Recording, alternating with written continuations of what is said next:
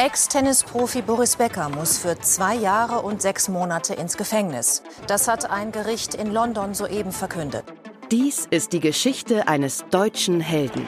Unerreichbar, unerreichbar für Kevin Curran.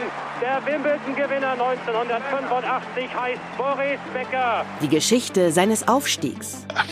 Unglaubliches Selbstbewusstsein.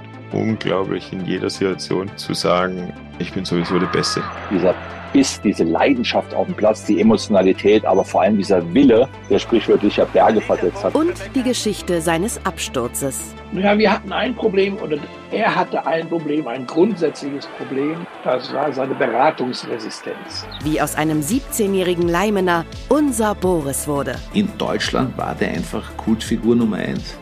Weltweit ist es ein Wahnsinn, wie die Leute den Boris suchen und wie die ihn vereinnahmen wollen. Und wie aus dem Weltsportler Becker ein inhaftierter Straftäter. Er hätte äh, sich entschuldigt, er hätte sich reuig, zerknirscht gezeigt, er wäre vielleicht auch im Sack- und Büßergewand vor Gericht erschienen, er hätte noch ein paar Pfund für die Gläubiger gesammelt, da bin ich mir sicher, da hätte ihm die Richterin Bewährung gegeben. Ein deutsches Drama. In seinem Fall hat äh, das Erwachsenwerden tatsächlich buchstäblich vor den Augen der Weltöffentlichkeit stattgefunden. Die ganze Geschichte. Das Beste, was wir anzubieten haben, natürlich unser Boris. Unser Boris.